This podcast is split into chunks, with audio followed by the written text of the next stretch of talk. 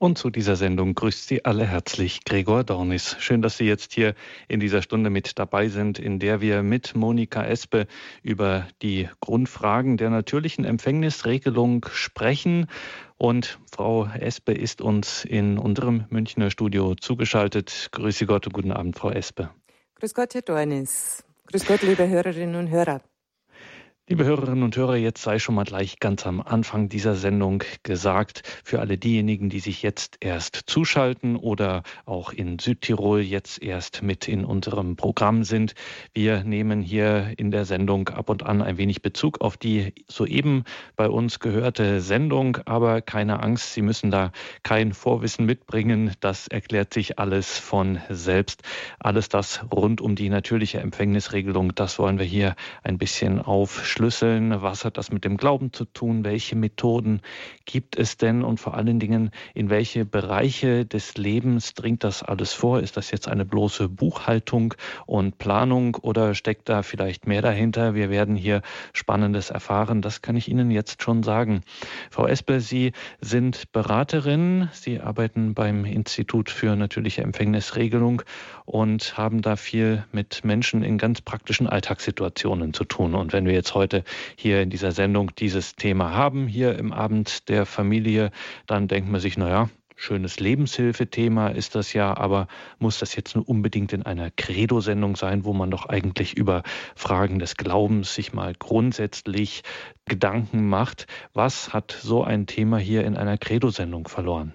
Ja, erst war ich auch überrascht. Ich habe dann ehrlich gesagt auch erst mal nachgedacht. Aber natürlich, das gehört zusammen. Ähm, und vielleicht erzähle ich da ein bisschen was über mich. Ähm, bei mir war es so, dass ich mich ähm, erst mit 33 Jahren so richtig bekehrt habe. Und ich erinnere mich noch sehr genau, da gab es immer wieder so Momente, wo ich mich dabei ertappt habe, dass ich das Glaubensbekenntnis gesprochen habe, also Credo, das Glaubensbekenntnis. Und jetzt erst im Nachhinein äh, kommt es mir so vor, als wäre das so ein Gebet gewesen, mit dem ich mich auch hineingebetet habe, quasi so in das Leben mit Gott. Und ähm, es ist ja auch so, dass wir jetzt noch in der Woche, in der Pfingstwoche sind, also das Leben mit dem Heiligen Geist. Und er ist ja der, der unser Beistand ist, unser Berater. Ähm, und natürlich dürfen wir äh, den Heiligen Geist oder sollen ihn sogar auch in den Bereichen der Sexualität um Hilfe fragen, bitten. Und er ist derjenige, der uns ja im Alltag hilft und äh, der uns hilft auch zu unterscheiden, was ist jetzt wirklich schön war und gut, äh, gerade wenn es auch in, um den Bereich der Sexualität geht um unser Heil, um unsere Gesundheit, auch die sexuelle Gesundheit. Also ich denke, dass da der Glaube und wirklich auch das Leben in der Beziehung mit Gott, ähm, da ist ja das Gebet das Nonplusultra, ähm, wie man diese Beziehung pflegen kann. Also das, glaube ich, erleichtert dem Mann und der Frau einiges. Und zu so einem Thema dass sie ja auch jetzt schon ein Lebensthema von Ihnen geworden ist im Laufe der Jahre. Ähm, dazu braucht es ja auch ein bisschen was. Also dazu braucht man ja irgendwie einen Anlass oder eine Initialzündung. Gab es sowas bei Ihnen zum Stichwort NER, natürliche Empfängnisregelung? Ja gut, Intimität ist ja ein existenzielles Thema. Wenn ich Kind von Eltern bin, dann ist das Thema mit dabei, ganz klar, schon ganz natürlich. Aber so konkret dazu bin ich gekommen, äh, als ich 16 Jahre alt war und meine Eltern äh, noch einmal überraschend einen Nachwuchs bekommen haben. Ähm, da habe ich schon gemerkt, ja, ähm, es war eine natürliche Methode mit dem Spiel, aber die war nicht so ganz sicher.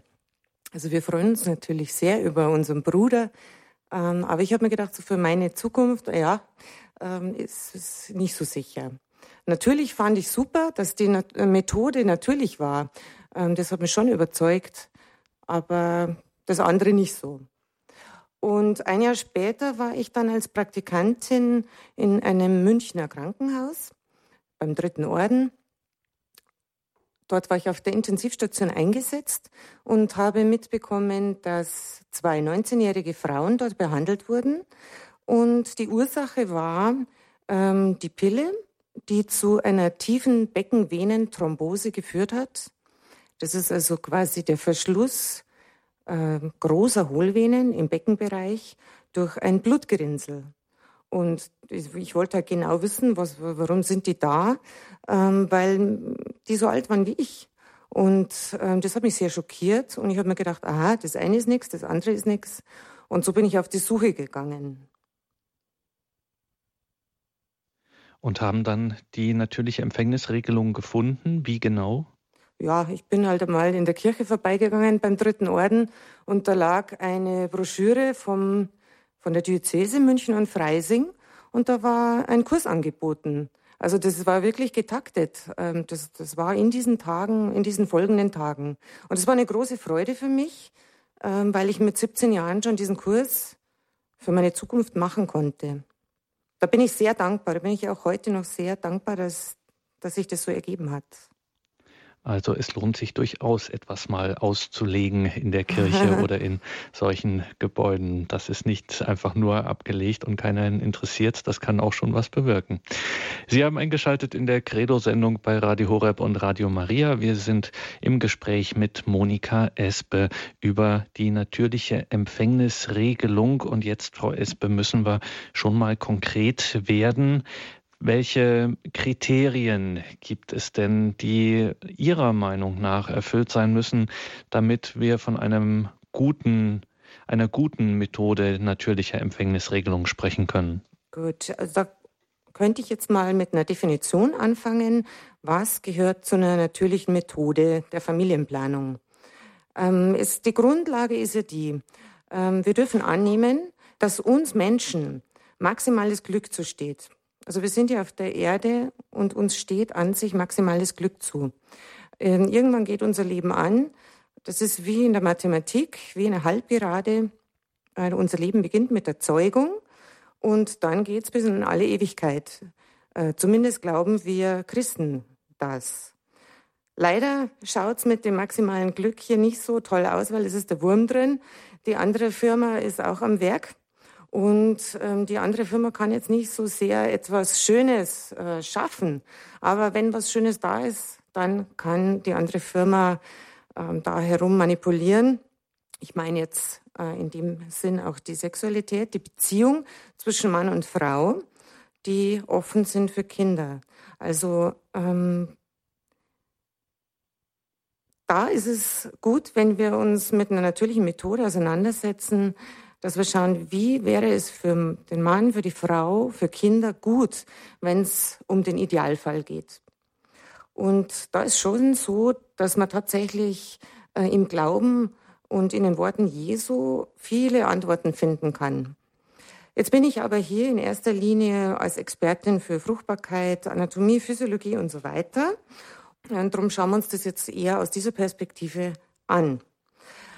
Bei einer natürlichen Methode zur Familienplanung ist das Paar frei. Äh, das Paar ist frei in der Entscheidung, was wollen wir heute anstreben? Eine Schwangerschaft oder wollen wir eine Schwangerschaft vermeiden?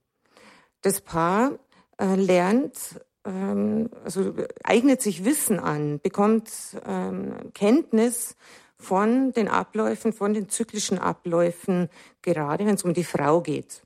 Und dann lernt das Paar exakt die fruchtbaren von den unfruchtbaren Tagen zu unterscheiden.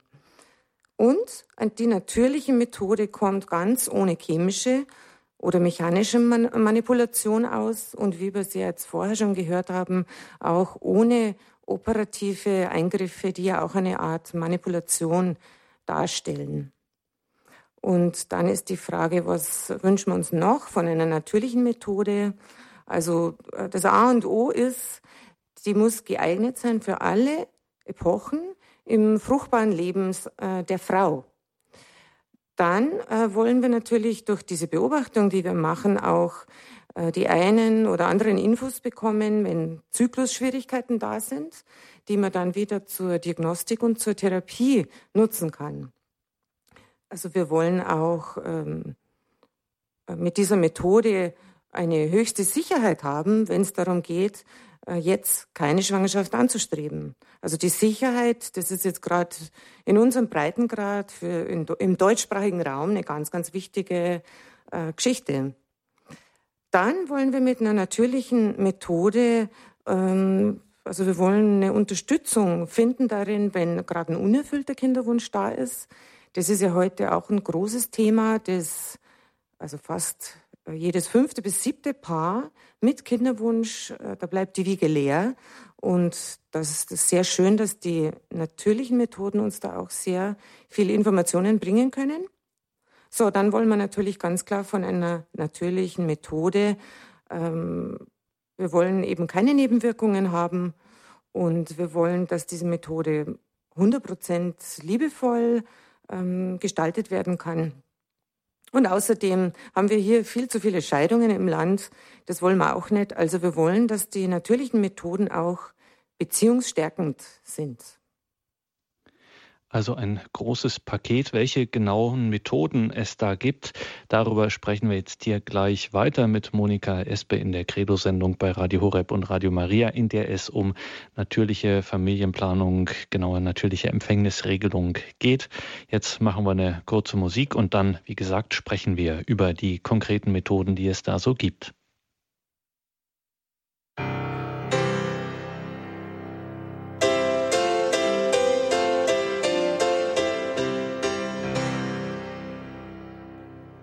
Grundfragen der natürlichen Empfängnisregelung, Thema heute in der Credo-Sendung bei Radio Horeb und Radio Maria. Wir sprechen mit Monika Espe aus München. Frau Espe, wer sich zum Thema natürliche Familienplanung, natürliche Empfängnisregelung so ein bisschen schlau machen will, wer das zum ersten Mal gehört hat und das Googeln anfängt, der wird ganz schön überhäuft von allem Möglichen. Und jetzt ist die Frage an Sie, was gibt es denn nun genau für Methoden? Was sollte man da so grundlegend wissen, was es da alles gibt? Ja, da machen wir jetzt mal eine kleine Geschichtseinlage. Ähm, jetzt beginne ich mit der Kalendermethode. Das ist die älteste Methode, die so breit bekannt ist, weil zwei Wissenschaftler die beschrieben haben, also der Österreicher Knaus und der Japaner Ogino. Das war in den 1920er Jahren. Beide haben also festgestellt, dass Frauen einen Zyklus haben, der so um die 28 Tage lang ist und äh, haben dann ähm, beschrieben, dass es eben ein, einige Tage nur sind, äh, an denen ein Empfängnis stattfinden kann. Also es gibt pro Zyklus nur eine begrenzte Zeit, eine fruchtbare. Und somit hat man quasi eine statistische ähm, Anleitung gegeben, um den Kinderwunsch zu regulieren. Und für die damaligen Zeiten, es ist jetzt auch schon fast 100 Jahre her, war es schon ganz gut. Die Paare haben statt 14 Kinder vier, fünf, sechs Kinder bekommen.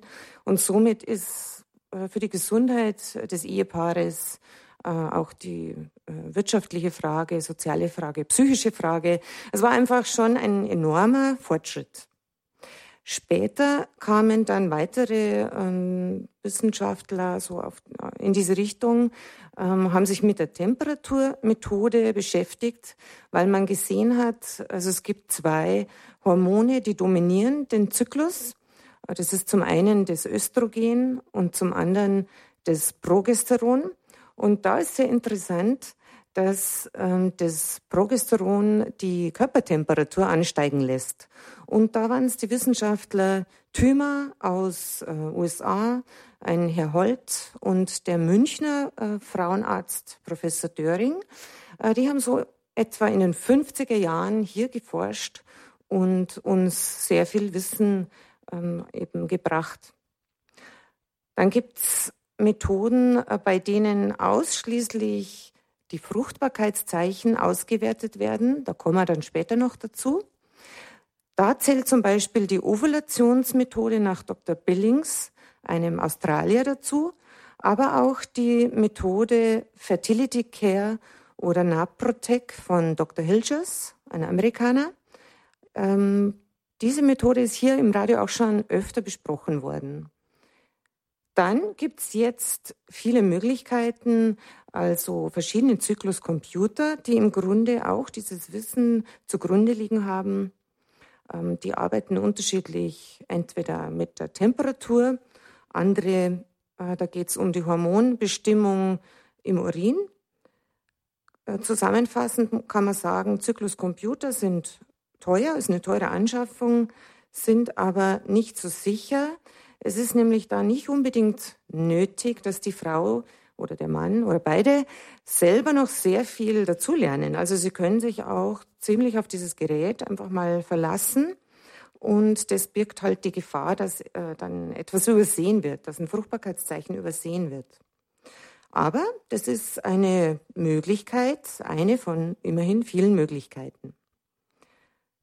Dann komme ich jetzt zu den Methoden, also ähm, der, oder zu der Methode, mit der ich mich leidenschaftlich beschäftige, muss ich jetzt schon fast sagen. Also die erste symptothermale Methode vom äh, Professor Rötzer, einem Arzt, äh, ist erstes, erstmals in den 1960er Jahren publiziert worden. Also da muss man wirklich sagen, das ist die einfachste Methode, ähm, die gleichzeitig am sichersten ist, hat sich sehr bewährt. Ähm, das Buch von ihm gibt es inzwischen in fast 20 Sprachen und ich glaube, in der 46. Auflage haben wir das Standardwerk vorliegen. So, die Methode heißt Symptothermal, weil sie steht auf zwei Standbeinen.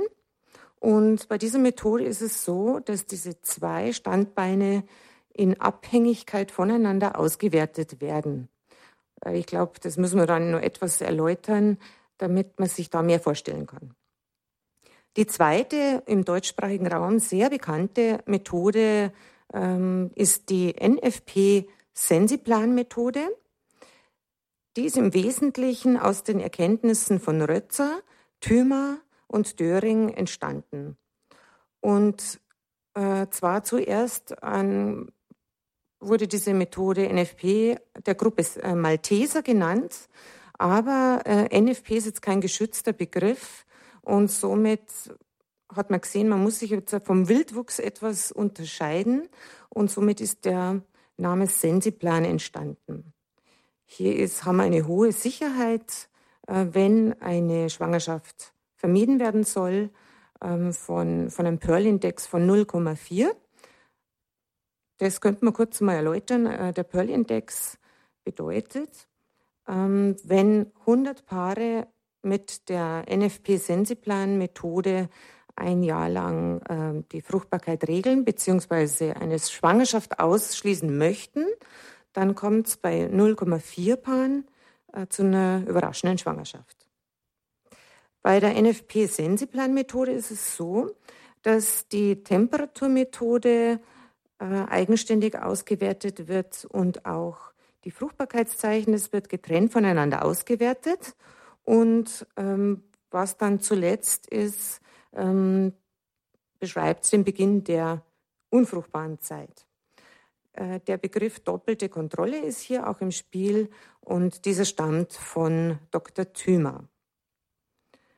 Jetzt muss man dann nochmal wirklich klar unterscheiden. Also es gibt im Internet also eine ganze Menge von sogenannten NFP-Foren mit den illustrensten äh, Begriffen. Ähm, das ist, es ist meistens etwas anderes wie NFP-Sensiplan. Äh, oder also vermischt. muss man dazu sagen, wenn ich ganz kurz dazwischen sagen, wenn wir NFP sagen, das steht dann für natürliche Familienplanung. Genau. Mhm. genau.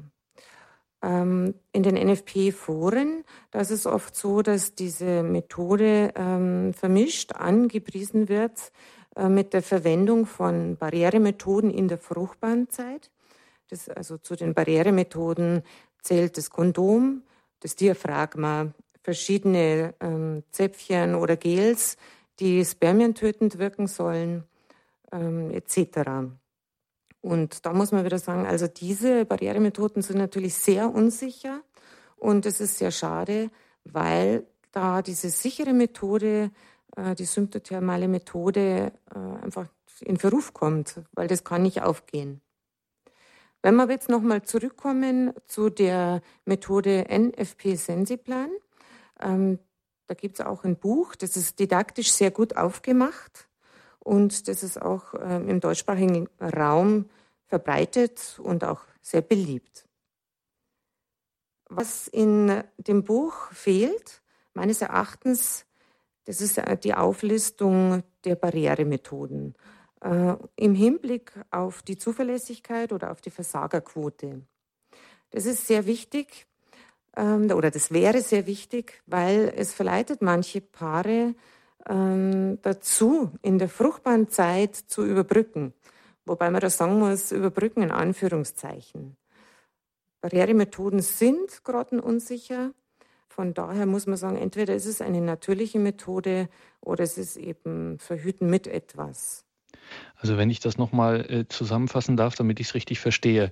Also es gibt auf der einen Seite diese äh, Methode, fruchtbare Zeiten ziemlich sicher auszumachen.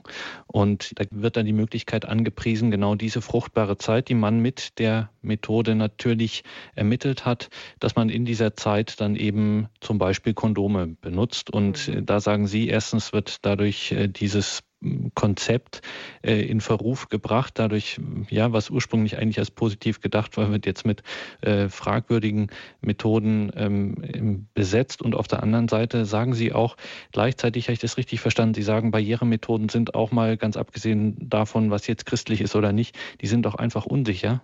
Die sind einfach unsicher, so ist es. Mhm. Kann man auch nachlesen im Deutschen Ärzteblatt. Das ist ja nun jetzt wirklich eine seriöse, unabhängige äh, Fachzeitschrift. Also hier kann man sich überraschen lassen von Zahlen, mit denen man jetzt so nicht rechnen würde. Das meinen Sie dann auch so mit diesen Mischformen? Also Sie sagen dann entweder es ist eine Methode natürlich, äh, wie die natürliche Familienplanung, oder sie ist es eben nicht, sobald da so etwas Künstliches dazu kommt. So äh, würde ich das unterscheiden. Mhm. Also entweder wird konsequent natürlich geregelt, das heißt, äh, dass sich eben das Sexualverhalten des Paares ähm, auch dann einstellt drauf. Wenn jetzt Kinderwunsch vorhanden ist, dann weiß ich, das sind jetzt die drei fruchtbarsten Tage. Wenn kein Kinderwunsch vorhanden ist, dann heißt es auch, ähm, wir werden die enthaltsame Zeit abwarten. Und das ist ja in der Tat eine, naja, doch für viele heutzutage sehr starke Forderung, die dieses Konzept äh, beinhaltet, diese Zeit dann tatsächlich enthaltsam zu leben. Wie gelingt das den Paaren Ihrer Erfahrung nach? Äh, wie, was, wie beeinflusst das das Leben und die Beziehung? Also das ist mit Sicherheit ein Prozess, in den äh, das Paar auch hineinwachsen kann. Also da sehe ich halt in den Kursen, wie wichtig es ist, ähm, sich Wissen anzueignen, sich Zykluswissen anzueignen, ähm, die Prozesse verstehen zu lernen. Und dann beobachtet man, wie das Paar äh, in diesem Prozess reift. Und ähm, wenn ich dieses Wissen habe, dann kann ich auch verantwortliche ähm, Entscheidungen treffen. Gute, mal nicht so gute. Dann mache ich meine Erfahrungen und dann kann ich in der Folge wieder neu entscheiden aufgrund dieser Erfahrungen. Ähm, also ich habe hier nicht nur christliche Paare in den Kursen sitzen, ganz im Gegenteil. Viele Paare kommen, weil die Frauen unter künstlicher Verhütung äh, gelitten haben und, und etwas Gutes suchen. Ein Beispiel, ein Paar, ähm, haben, die haben dann für sich entschieden, ähm, sie wollen einfach noch ein paar Tage mehr ähm, zur Verfügung haben für die volle Intimität ähm, und haben sich für das Kondom entschieden. Ähm, und dann gab es eine Panne, eine Kondompanne. Und äh, da ist eben in unserer Zeit jetzt die Empfehlung, sich die Pille danach zu holen. Also das Paar, die haben das auch gemacht. Ähm, das geht in unserer Zeit ganz einfach. Ich gehe einfach in eine Apotheke und hole mir dieses Medikament. Ich brauche gar keinen Arztbesuch. Ich brauche kein ärztliches Rezept.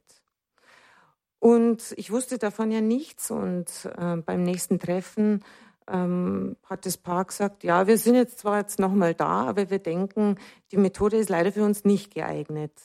Und so haben wir uns langsam herangetastet, was ist eigentlich äh, Sache.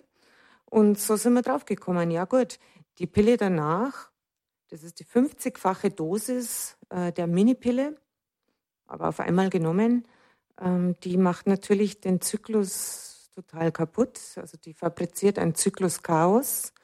Und da kann es schon mal lange dauern, bis dieser Zyklus ähm, wieder, also bis da überhaupt wieder was zu, auszuwerten ist, bis sich das, das wieder normalisiert im, also im Körper der Frau. Äh, das kann locker sechs Monate dauern. Und somit hat dieses Paar also erkannt, ähm, um was es da geht. Ähm, und die haben dann beschlossen, aha, wenn das so ist, ja, dann setzen wir dem, äh, setzen wir eben die Regeln nochmal neu für uns. Ähm, und das war sehr schön zu beobachten, wie sie mit der natürlichen Empfängnisregelung im Grunde neu angefangen haben und auch dabei geblieben sind. In der heutigen Credo-Sendung sprechen wir über natürliche Empfängnisregelung im guten Sinn verstandene natürliche Familienplanung. Sprechen mit Monika Espe. Sie ist in unserem Münchner Studio. Sie kennt sich mit der Materie seit vielen Jahren richtig gut aus und Sie haben mal, Frau Espe, gesagt, jetzt werden wir wieder Credo-like in dieser Sendung. Ähm, das neueste päpstliche Schreiben Amoris Laetitia lese sich wie die bayerische Verfassung Artikel 131. Klären Sie uns auf, was haben Sie damit gemeint? Ja, also das muss ich natürlich lesen. So ein neues Schreiben, das mein Fachgebiet betrifft, das interessiert mich natürlich sehr. Ähm, also der Papst ähm, beschäftigt sich auch zum Beispiel mit Sexualerziehung.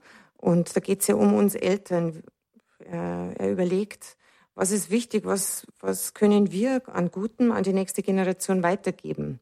Und also er, er spricht äh, von der Wichtigkeit ähm, der Selbstbeherrschung als ein Thema. Also, dass wir die Kinder erziehen zu einem Verantwortungsbewusstsein, ähm, zu einer gegenseitigen Rücksichtsnahme und äh, das alles in diesem Bereich Beziehung, Sexualerziehung ähm, und so weiter, um ein gutes, um ein glückliches Leben führen zu können. Ähm, da ist zum Beispiel, also wenn man das so liest, das ist dieser Punkt äh, 200 83 im siebten Kapitel. Ähm, man hat fast den Eindruck, er regt sich richtig auf äh, darüber, dass wir, also die Welt, den äh, Jugendlichen erzählen, ähm, ja, in der Sexualität hütet euch, also verhütet, ähm, sorgt für sicheren Sex. Ähm, und also er prangert das an, weil das eben nicht stimmt, weil es so etwas nicht gibt und weil äh, auch ein Kind kein Feind ist. Also das sagt er wortwörtlich, wörtlich, ähm, als ob ein eventuelles Kind ein Feind wäre, vor dem man sich schützen müsse. Und er beschreibt es dann auch in der Folge, dass eben so ein äh, negatives äh, Verhalten, so eine negative Einstellung zur Sexualität ähm, narzisstische Aggressivität fördert. Also ich war da wirklich sehr erstaunt, ähm, was, was er da alles so zu diesem Thema schreibt und was er eben rät für die Erziehung. Und äh, parallel äh, lese ich aus anderen Gründen immer mal wieder hinein in die bayerische Verfassung, auch wenn es um das Thema Erziehung geht. Jetzt habe ich da dieselben Worte gefunden. Also eine Ermutigung zu einer Erziehung, zur Verantwortung, zur Selbstbeherrschung, zur Ehrfurcht vor Gott, äh, ein Verantwortungsbewusstsein für die Natur, also da können wir selber als Menschen ja auch dazu, äh, ein Verantwortungsbewusstsein für die Umwelt, für das Wahre, Gute und Schöne. Also sowas steht alles in der bayerischen Verfassung. Also es war so interessant. Ähm, mir kommt es fast so vor, als hätte der Papst die bayerische Verfassung studiert. Und da sind wir bei einem wichtigen Stichwort, wenn Sie das so zitieren, ähm, dass eben man nicht das Kind als Feind betrachtet. Wenn wir jetzt hier über natürliche Empfängnisregelung sprechen, dann könnte man äh, herausführen, es geht hier einfach darum, ein Kind zum Beispiel zu verhindern, also eine Schwangerschaft zu verhindern, äh, dass das nicht eintritt. Aber nun ist ja auch eines der wesentlichen Kriterien oder Maßstäbe, die Sie auch angelegt haben vorhin, dass eben zum Beispiel auch bei der großen Zahl der ungewollt Kinderlosen diese Methode eben auch eine Hilfe, eine Unterstützung tatsächlich sein kann. Das müssen wir uns nochmal aufschlüsseln, wie das gemeint ist, dass die natürliche Empfängnisregelung eben auch für ungewollt Kinderlose eine Möglichkeit sein kann, dass vielleicht der Kinderwunsch doch noch in Erfüllung geht. Ja, also dies, dieses unerfüllte Kinderlosbleiben ist nach wie vor mit einem Tabu besetzt. Ähm, die Paare, die leiden ja oft sehr unter dieser ungewollten Kinderlosigkeit. Und man traut sich nicht unbedingt mit den guten Freunden so offen darüber zu sprechen. Also man muss sagen, das ist auch heute noch wirklich ein, ein schwieriges Thema. Und ähm, man ist dann oft so in seinem Leid verhangen, ähm, dass es eine Chance sein kann, Abstand zu gewinnen, wenn man sich einfach mal mit der Anatomie, mit der Physiologie des Zyklus beschäftigt, einen gewissen Abstand bekommt ähm, und überhaupt erstmal die Zusammenhänge, was die Fruchtbarkeit betrifft, lernt zu erkennen. Und äh, dann leiten wir die Paare eben an, also wie die Frau äh, die Beobachtungen durchführt, wie sie die Beobachtungen dokumentiert. Und es ist hochinteressant, was man aus diesen einfachen Aufzeichnungen oft schon herauslesen kann. Oder auf der anderen Seite, was die äh, Frau selbst über sich oft äh, erkennt. Also sie liest ihre eigene Zyklusaufzeichnung und erkennt, aha, äh, so wirkt sich Stress äh, auf mich aus oder so wirkt sich äh, der Stress auf meinen Zyklus aus. Und ähm, so manches reguliert sich allein dadurch, dass man, dass man so etwas wie ein Spiegelbild vor sich liegen hat. Dann ist es auch so, dass es einfache Zyklusstörungen gibt, die auch sehr einfach zu regulieren sind, mit Hilfe äh, von pflanzlichen Heilmitteln. Da haben wir auch sehr gute Erfahrungen in der Beratung gemacht. Und ähm, also ich kann jetzt nur von, von unserer Beratung hier in München sprechen, dass die Paare mit äh, unerfülltem Kinderwunsch in zwei Drittel bis drei Viertel ähm, irgendwann die Babyfotos schicken. Ich mache ja gar nichts invasiv. Ich bringe ja nur äh, Wissen äh, also an, an, den Mann. Also es ist wirklich unglaublich, ähm, was sich im Menschen bewegen kann, allein wenn ähm, äh, auch sich mit sich in einer guten Weise zu beschäftigen. Dann bringen Sie, Frau Espe, noch mal ein bisschen Wissen an den Mann und die Frau hier in der Sendung. Sprechen wir noch mal über die natürliche Empfängnisregelung nach der Rötzer-Methode. Sie haben gesagt, Ihre Lieblingsmethode, Ihr Favorit bei dem Ganzen. Jetzt noch mal, wie geht die genau vor, diese Methode? Ja, also es ist folgendermaßen. Äh, die Frage ist, was brauche ich dazu? Ähm, ich brauche minimal dazu das Buch und ein Thermometer. Da reicht ein ganz einfaches analoges Fieberthermometer ähm, für unter 5 Euro aus der Apotheke. Ähm, so könnte ich losstarten. Ich kann mir das autodidaktisch beibringen, äh, allein mit dem Buch. Die Alternative dazu, und das ist sicher jetzt die bessere Alternative, ist die, einen Kurs zu besuchen oder sich als Paar äh, individuell in die Methode einschulen zu lassen. Ähm, dann hat man es schneller drauf. Ähm, was ähm, ist so das NER-Wissen, um das es geht? Machen wir das mal im Schnelldurchlauf. Also, es gibt ein paar Prinzipien. Äh, die Frau beobachtet zum einen sogenannte Fruchtbarkeitszeichen. Und zwar werden die im Gebärmutterhals gebildet, treten dann über die Scheide aus und können von der Frau am Scheidenausgang mit Hilfe von ganz normalem Toilettenpapier beobachtet werden. Und äh, die zweite Geschichte, das ist schon wie oft erwähnt, ähm, die Körpertemperatur. Also sie wird die Körpertemperatur jeden Tag messen, wenn sie aufwacht.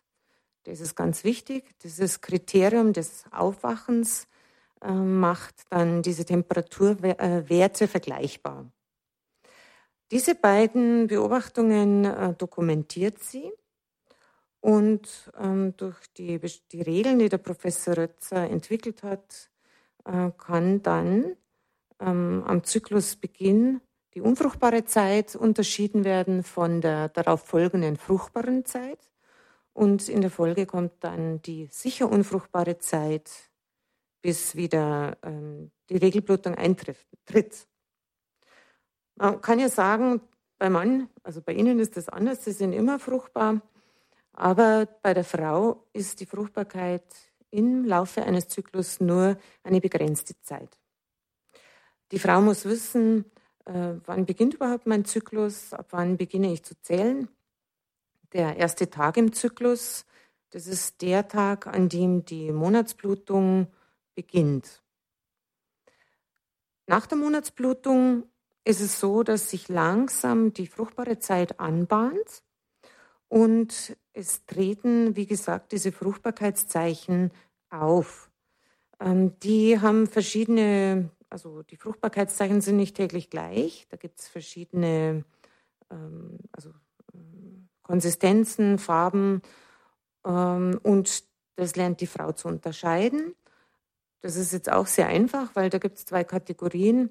Entweder sieht dieser fruchtbare Zervixschleim so aus wie klares Eiweiß oder er sieht so aus wie äh, milchige Hautcreme. Jetzt mal ganz grob gesagt.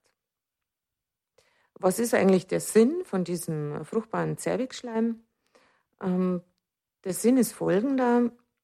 Äh, die Spermien brauchen eine ideale ähm, Umgebung. Der pH-Wert, der darf nicht sauer sein, sonst würden sie sich nicht mehr fortbewegen können und auch nicht mehr befruchtungsfähig sein. Äh, und der Zervixschleim, der bietet quasi den idealen pH-Wert.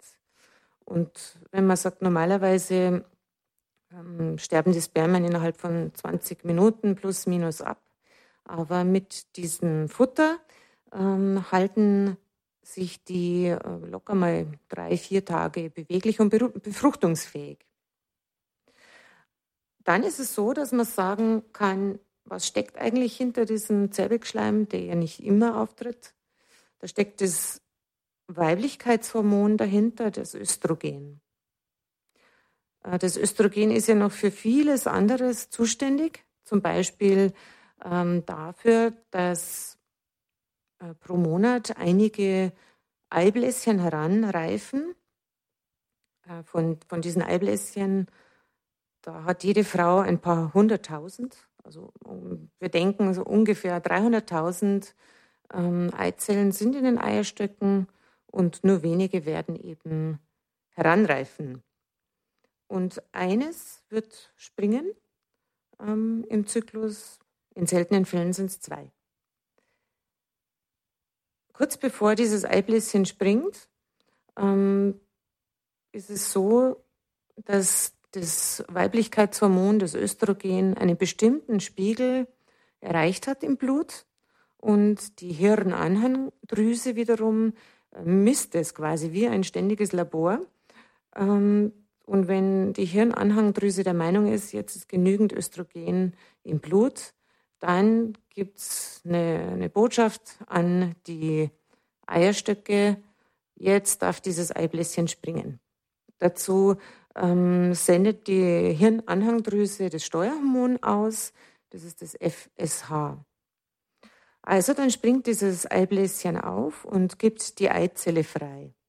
Und die Eizelle, die ist jetzt im Umlauf, ähm, bewegt sich interessanterweise genauso um die eigene Achse, wie das auch die Erde tut. Also die bewegen sich parallel in dieselbe Richtung. Übrig bleibt dann am Eierstock die Eihülle und es wird alles wiederverwertet im Körper. Also es ist wirklich äh, wunderbar alles ähm, vorbereitet. Diese Eihülle ähm, wird dann auch gelb. Darum spricht man von diesem ähm, Hormon vom Gelbkörper. Und dieser Gelbkörper, ähm, das Progesteron nennt man es ja auch, ähm, führt dazu, dass die Körpertemperatur der Frau ansteigt. Das ist jetzt ganz praktisch für uns. Was die Eizelle betrifft, so äh, kann man sagen, dass sie nur einige Stunden befruchtungsfähig ist, kommt es zu keiner Empfängnis dann löst sie sich irgendwann wieder in ihre Bestandteile auf und wird vom Körper wieder resorbiert.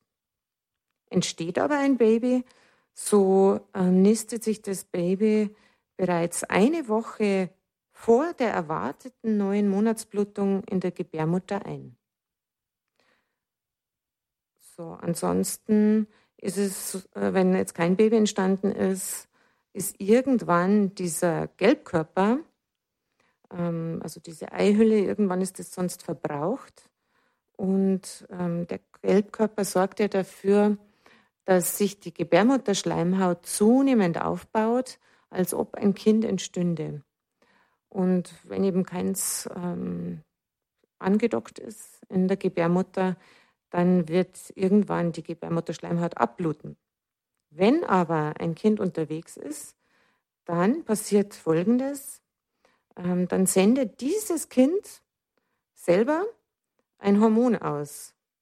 Ähm, das ist das sogenannte Beta-HCG, das Schwangerschaftshormon, äh, mit dem einfachen Grund, ähm, hallo, ich bin, ich bin hier keine Fremdzelle, die bekämpft werden muss, ich bin keine Bakterie oder sonst irgendwas. Nein, ich bin jetzt, also ich bin ein neuer Mensch, ich habe wahrscheinlich eine neue Blutgruppe, eine ganz andere. Ähm, bitte, liebe Mutter, ähm, stoße mich nicht ab. Also das ist der Sinn von dem Schwangerschaftshormon, ähm, dass der mütterliche Körper dieses äh, neue Wesen eben weiter wachsen lässt. In der heutigen Credo-Sendung sprechen wir mit Monika Espe über die natürliche Empfängnisregelung, natürliche Familienplanung. Und das war jetzt gerade die Rötzer-Methode, der Favorite von Monika Espe in ihrer Erfahrung als Beraterin von Frauen, von Paaren. Und jetzt, liebe Hörerinnen und Hörer, müssen wir unbedingt die Leitungen für Sie öffnen, dass Sie sich hier in der Sendung einbringen können. Vielleicht möchten Sie an der einen oder anderen Stelle nachhaken, nachfragen. Vielleicht haben Sie auch selber Erfahrungen damit gemacht und möchten die hier einbringen. Über all das freuen wir uns sehr.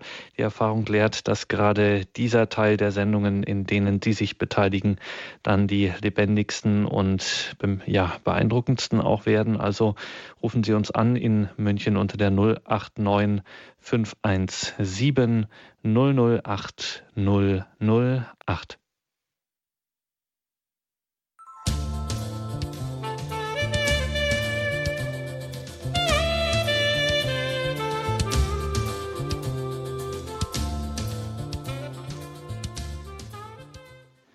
Sie haben eingeschaltet bei Radio Horeb und Radio Maria zur Credo-Sendung. Wir sind im Abend der Familie heute beim Thema natürliche Empfängnisregelung, natürliche Familienplanung, sprechen mit Monika Esper aus München vom Institut für natürliche Empfängnisregelung INER.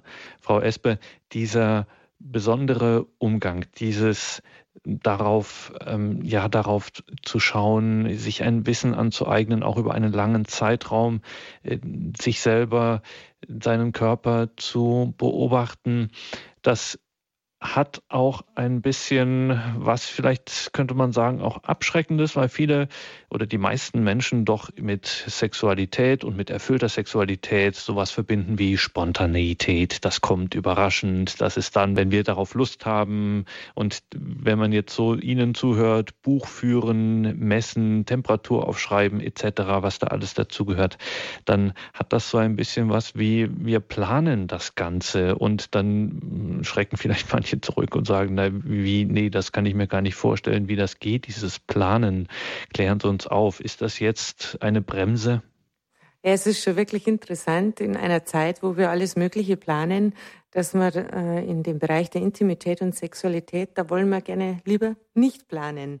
Aber natürlich ist es auch sinnvoll, gell, dass ich natürlich schaue, wann, wann werden wir Eltern und wann nicht. Es macht es Sinn, das, gerade das auch zu planen.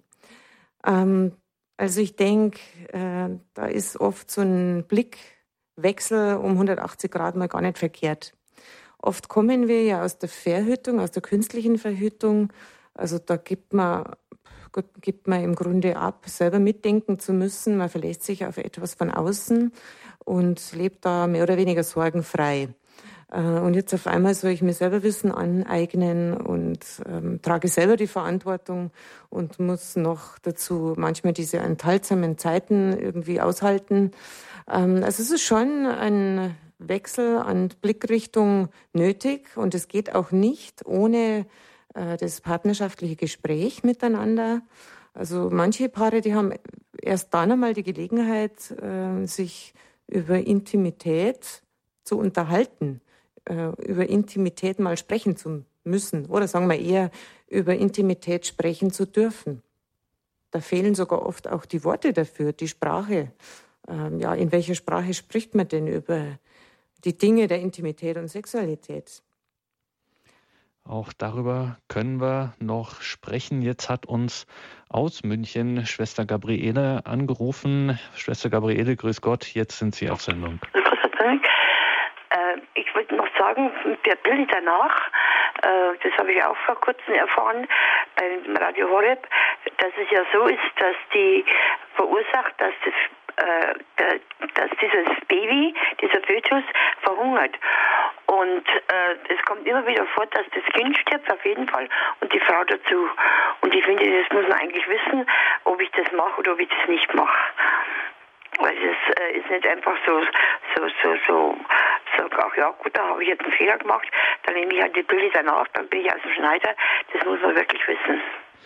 Genau, danke nochmal für diesen Hinweis. Immer ganz wichtig auch zu wissen, wenn man jetzt äh, für katholische Christen ganz wichtig zu wissen, dass diese, dass die Pille danach eben eine ähm, im Grunde eine Frühabtreibung ist, genauso wie auch die nidationshemmenden, die einnistungshemmenden ähm, Mittel natürlich auch in dieser Richtung äh, sind, weil ja der Mensch bereits zustande gekommen ist, der da schon existiert. Danke auf jeden Fall für diesen Hinweis nochmal, Schwester Gabriele. Wir gehen weiter nach Hessen zur Frau Meersbach. Grüße Gott. Äh, grüß Gott. Ich habe vor 30, 40 Jahren, ich bin inzwischen über dem Rentenalter, äh, einfach mal im Reader's Digest gelesen. Ein reiches Ehepaar blieb kinderlos. Da sagt der Arzt, ich verordne Ihnen ein Vierteljahr äh, einmal um die Welt äh, eine Seereise. Und wie sie wiederkam, äh, war die Frau schwanger.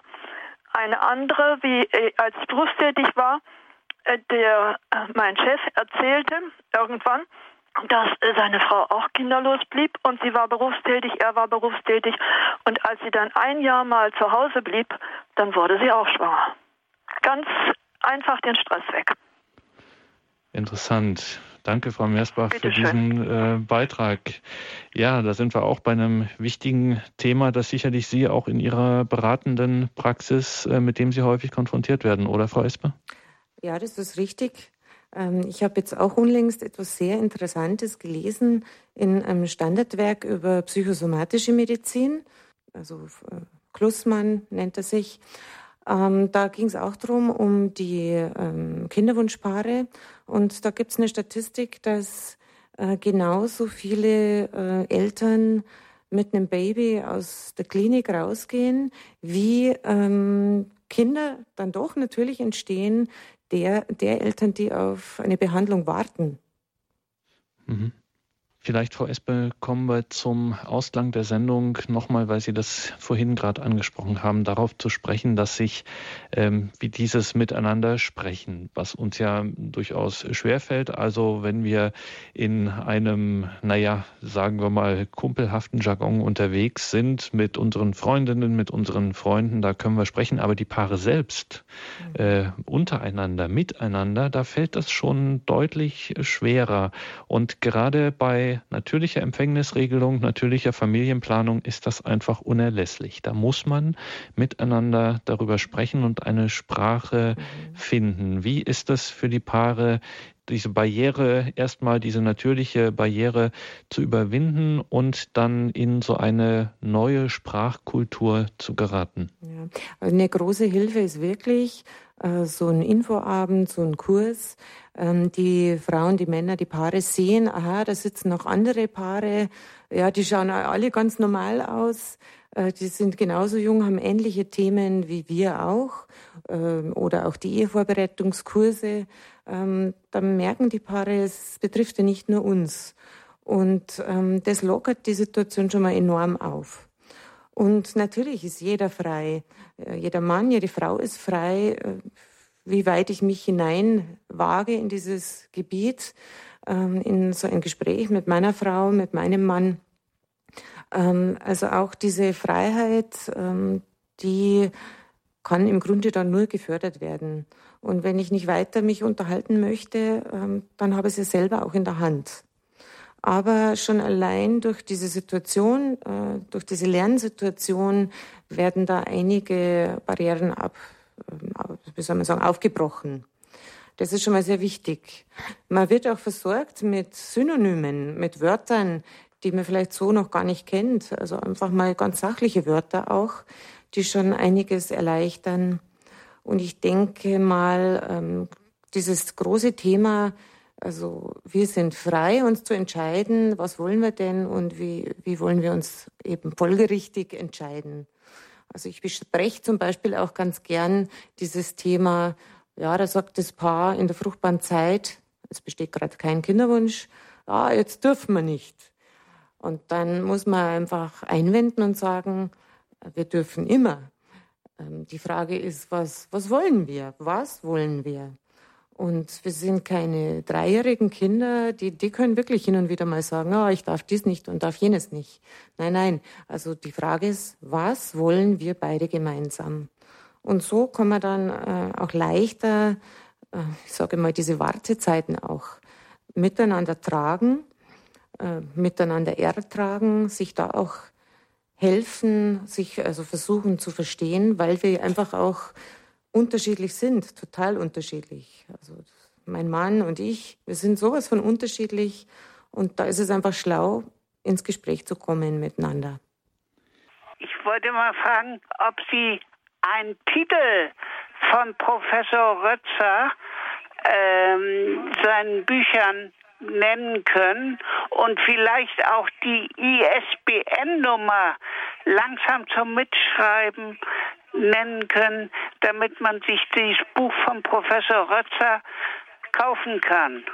Ja, äh, gerne. Also ja. es reichen eigentlich die drei Worte, natürliche Empfängnisregelung, ja. Rötzer und dann bekommen Sie das in jeder Buchhandlung. Aha, das ist gut. Ja, und das ist sehr gut. Ich diese, bedanke diese Angaben ja. können Sie dann auch wie immer bei unserem Hörerservice erfragen. Also wir werden da auch ähm, einiges erstellen dazu, damit Sie dann auch ähm, dazu äh, nochmal beim Hörerservice anrufen können. Ab Montag früh ist er dann wieder für Sie da und dann äh, können Sie sich die Info da auch nochmal abholen, wenn Sie jetzt zum Beispiel eine ISBN-Nummer oder ähnliches brauchen. Ja, herzlichen Dank für diese sehr interessante Sendung. Dankeschön, alles Gute nach Hamburg. Auf Wiederhören. Frau Espe, jetzt ähm, hatten wir es schon, also dieser Literaturhinweis. Was könnten wir denn noch, wenn jetzt jemand äh, heute vielleicht tatsächlich das erste Mal davon gehört hat, welche Anlaufstellen könnten Sie empfehlen? Also beispielsweise, wenn jetzt jemand sagt, ich möchte einen Kurs besuchen und das im Internet sucht, dann findet er alles Mögliche und weiß jetzt gar nicht, äh, wo bin ich da richtig gut ähm, aufgehoben. Auch gerade wenn es mir um meinen Glauben in diesen Fragen geht, was können Sie da guten Gewissens empfehlen? Ja, es gibt die große deutschsprachige Website äh, vom Institut für natürliche Empfängnisregelung und das sind eben die deutschsprachigen Länder mit den jeweiligen Kursangeboten aufgelistet. Und dann findet man auch rechts oben ähm, verlinkt mit äh, zahlreichen anderen Ländern. Ähm, also das ist eine tolle Sache, diese Seite. Da kommen Sie eigentlich auf alles, was Sie brauchen. Und die, das ist die www.iner.org. Für diejenigen, die jetzt nicht so gerne im Internet suchen, haben Sie es dann gehört. INER.org, das ja. Kürzel für das Institut für natürliche Empfängnisregelung, bei dem unser heutiger Gast Monika Espe arbeitet in der Beratung für Frauen und Paare. Alles das rund ums Thema natürliche Familienplanung, natürliche Empfängnisregelung. Danke für diese Sendung. Spannende Informationen, die wir heute von Ihnen bekommen haben. Frau Espe, wenn ich diese Sendung gehört habe und immer noch nicht überzeugt bin davon, dass das etwas für mich wäre und ich sage, nee, ich mache das so wie bisher. Wir nehmen diese Barrieremethoden und irgendwie kommen wir damit schon durch. Nochmal von Ihnen zum Abschluss, Frau Esper, ein Plädoyer für das, was Sie hier umtreibt, die natürliche Empfängnisregelung, die natürliche Familienplanung. Ja, es ist halt so, das kann man wirklich klipp und klar sagen, äh, egal wie man künstlich verhütet, ähm, besonders die Frau wird immer Nachteile einstecken müssen. Ähm, bei uns am Institut, der Professor Ehmann sagt gerne, also äh, Frauen erleiden Verhütung. Also ich sehe nichts anderes in der Beratung. Es ist immer irgendwo ein Pferdefuß dabei. Äh, ständige Infektionen, ständige Pilzerkrankungen, ständige Blasenentzündungen. Dann probiert man schon die siebte Pille aus und es wird immer noch nicht besser. Also die Frauen suchen, suchen, suchen. Ich würde da mal sagen, mei, dann probiert halt einmal eine der natürlichen Methoden aus. Die Wahl habe ich ja immer noch. Ich kann ja immer noch etwas anderes wieder ähm, nützen, wenn jetzt kein Kind kommen soll. Also ich denke mir, die Leute, die haben halt am meisten Angst ähm, vor dieser Art der Liebe, also vor dieser Art der Hingabe, ähm, des Verzichtes. Also sich wirklich einmal aus Liebe zur Frau oder zum Mann ähm, zurückzunehmen. Also ich glaube, das ist heute die größte Angst und man verdrängt regelrecht, wie sehr sich eine Frau zurücknehmen muss, äh, deren Libido durch die Pille äh, richtig in den Keller gedrückt wurde oder deren Libido einfach durch die Entzündungen auch kaputt ist. Also ich denke, da ist es einmal schlau, wenn die Gesellschaft richtig sich traut, aufzuwachen und einmal etwas Natürliches ausprobiert, einmal dieses Wagnis eingeht. Ich meine, wir sind ja frei. Man kann immer noch einmal umentscheiden. Also ein gewaltiges emanzipatorisches Potenzial in der Methode der natürlichen Empfängnisregelung. Ja, jetzt klingeln die Telefone heiß und wir sind am Ende der Sendung. Jetzt das harte Diktat der Zeit ereilt uns. Um 21.40 Uhr geht es hier weiter mit der Komplet, dem Nachtgebet der Kirche. Danke für heute, Monika Espe. Alles Gute für Ihre Arbeit, für die Menschen, mit denen Sie äh, zusammenarbeiten, für die Sie da sind, die Sie beraten und deren Leben Sie vermutlich, so müssen wir es ganz dringend äh, vermuten, heute Abend nach dieser Sendung, deren Leben Sie vermutlich sehr, sehr bereichern durch Ihre Arbeit. Danke, alles Gute Ihnen und bis zum nächsten Mal. Auf Wiederhören. Sehr gerne. Dankeschön. Danke auch Ihnen, liebe Hörerinnen und Hörer, dass Sie hier dabei waren, dass Sie sich auch in der Sendung mit beteiligt haben. Wie gesagt, unser Hörerservice ist am Montagvormittag wieder für Sie da und dann gibt es auch diesen Literaturhinweis noch einmal für Sie. Danke am heutigen Abend auch an Peter Eisert in der Regie im Hintergrund. Er begleitet Sie nun weiter hier durch das Programm. Mein Name ist Gregor Dornes. Danke fürs Dabeisein. Ich wünsche Ihnen allen einen gesegneten Abend und eine behütete Nacht.